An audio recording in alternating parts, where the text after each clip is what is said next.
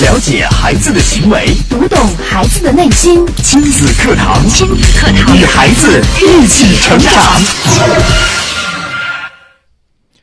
飞屋环游记》是由 Peter Doctor 执导，皮克斯动画工作制作的第十部动画电影，首部 3D 电影。影片在2009年5月29号于美国正式上映，讲述了一个老人曾经与老伴儿约定去一座坐落在遥远的南美洲的瀑布旅行，却因为生活奔波一直未能成行。直到政府要强拆自己的老屋时，才决定带着屋子一起飞向瀑布。路上，他和结识的小胖子罗素一起来冒险的这段经历，信任、爱和梦想。金德康今日关注：透过电影看教育之《飞屋环游记》，主讲嘉宾：亲子教育专家、国家二级心理咨询师张文珠老师。欢迎关注收听。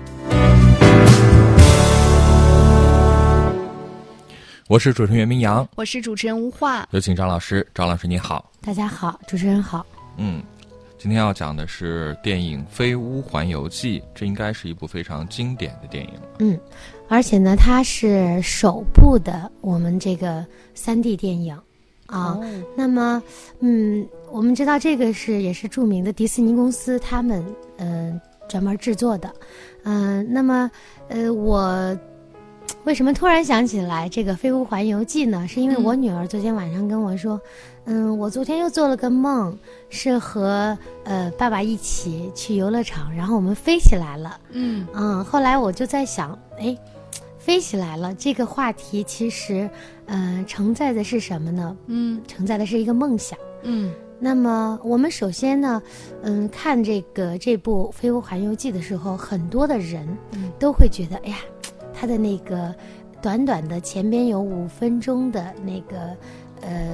讲述这个主角老人的那个爱情故事的那一部，嗯，大家都觉得哎呀，他们的爱情真的很美，嗯，然后呢，呃，觉得这部片子就是这个老人为了他的妻子的一个梦想和他们共同的梦想去嗯做的这件事情。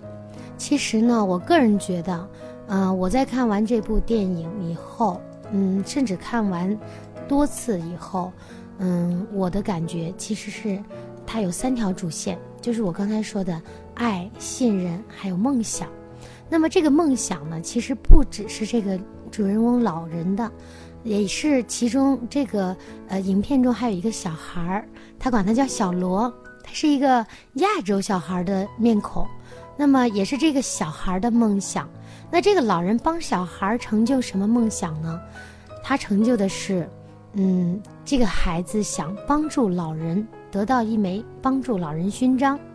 你会发现这个孩子的这个扮相哈很有意思，他身上别了一个呃嗯我们说的那个叫做绶带，上面有很多很多很多的勋章，就像那个。呃，我们呃很多的士兵啊、军官呐、将军呐，他们身上佩戴的那个勋章一样，嗯，每做一件事情他都去佩戴，但是呢，呃，看似好像是这个孩子他要得到勋章，他是为了这各种他想得到的，呃，这个呃我们所谓的名誉，嗯，其实呢，他的背后呢隐藏着。呃，几句台词。嗯，这个孩子在说：“我为了让我的爸爸给我佩戴勋章，嗯，在他佩在他给我佩戴勋章的那一刻，他答应我了，给我佩戴勋章。他给我佩戴勋章的那一刻，我能见到他。嗯，然后这个老人主人公老人就说。”哎，你爸爸，嗯，你可以跟你爸爸谈论，呃，怎么搭帐篷，因为他们有一个，其中有一个呃情节是在搭帐篷。对，这个孩子怎么搭都搭不成。他说：“哎，这个搭帐篷好像很难。”嗯，那么老人就说：“你可以问你爸爸。”他说：“我爸爸，我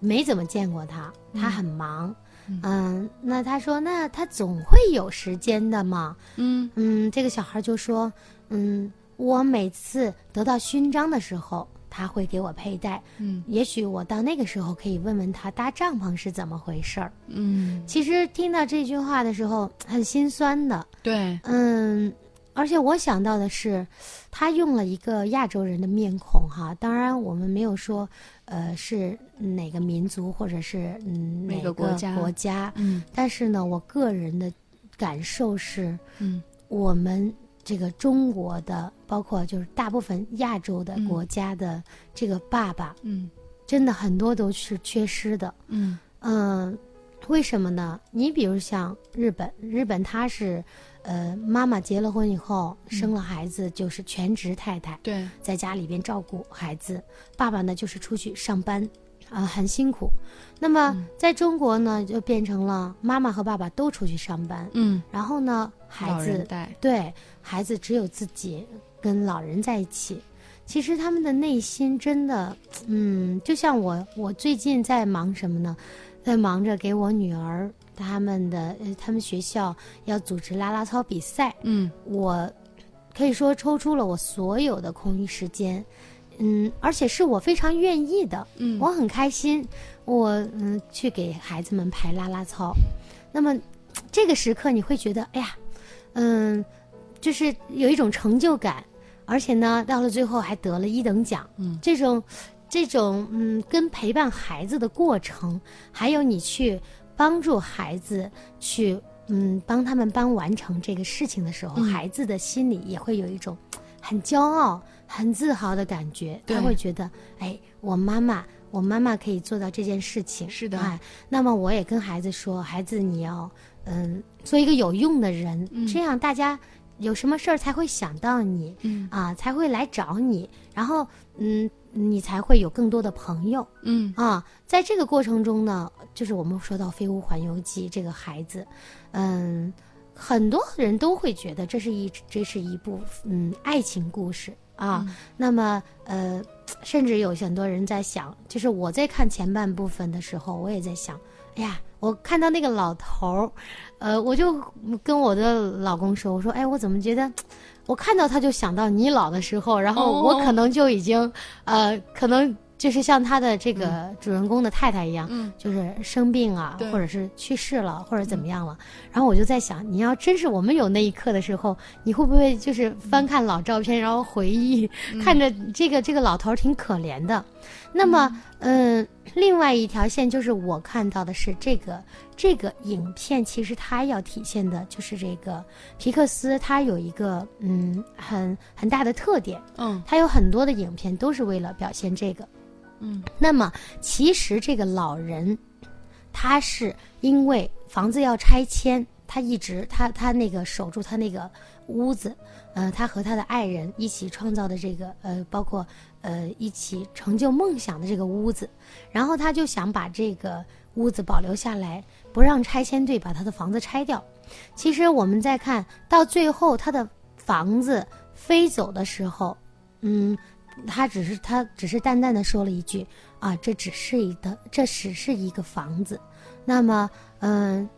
嗯，到了最后，我们说的是这个老人其实是一直在，呃，活在自己的梦里，活在自己的记忆里，他不愿意跳脱出来，因为他的另一半失去了，他他们两个也没有孩子，是因为他的妻子不能生育，后来两个人就是怀抱着一个梦想，一直这样过。后来他连他的妻子也去世了，他就跳脱不出来了，所以他一直在这个梦境中，然后呃不愿意接触外界。你会发现，一开始我们觉得这个老头很固执，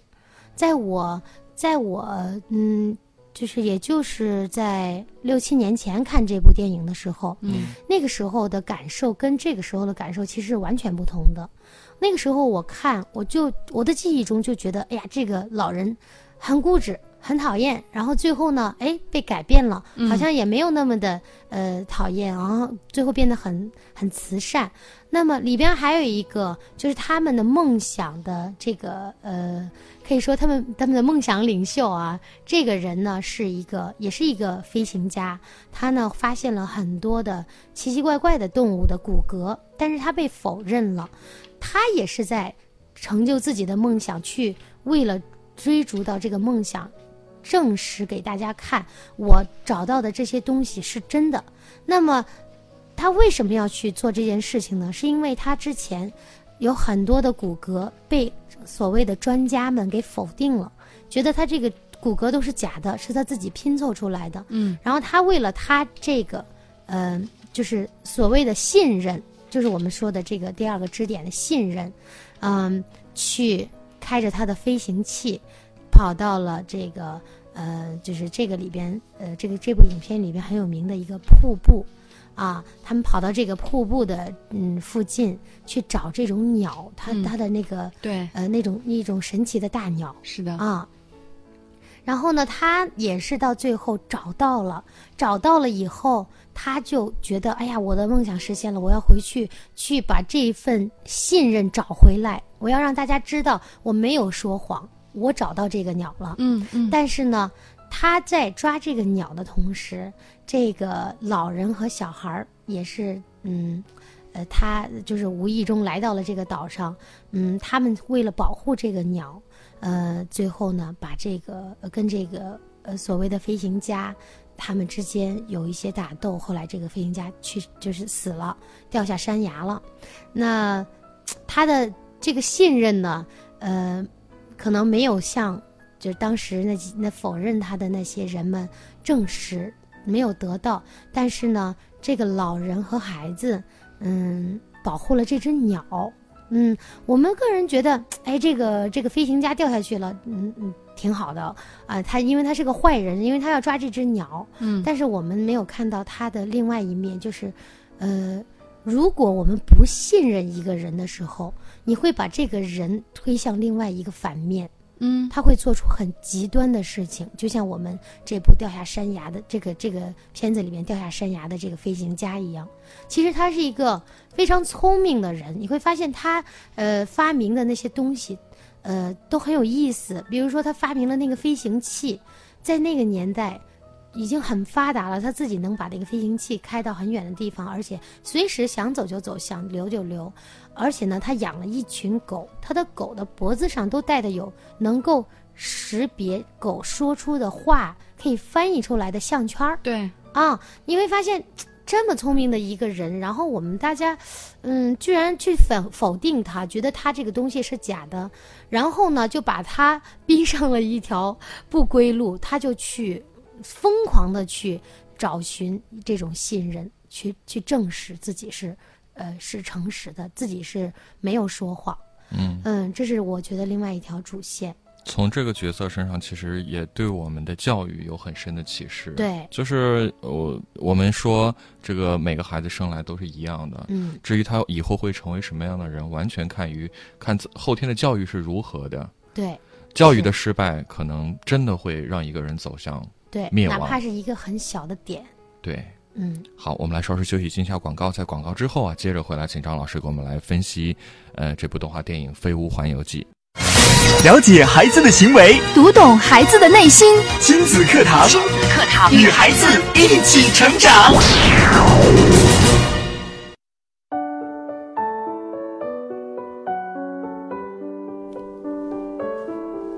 继续回到正在直播的亲子课堂。今天的亲子课堂为大家邀请到的是国家二级心理咨询师、亲子教育专家张文珠老师，继续带我们透过电影看教育。今天来分享的是电影《飞屋环游记》，我们接着请张老师给我们来分享。嗯那么《飞屋环游记》呢，嗯，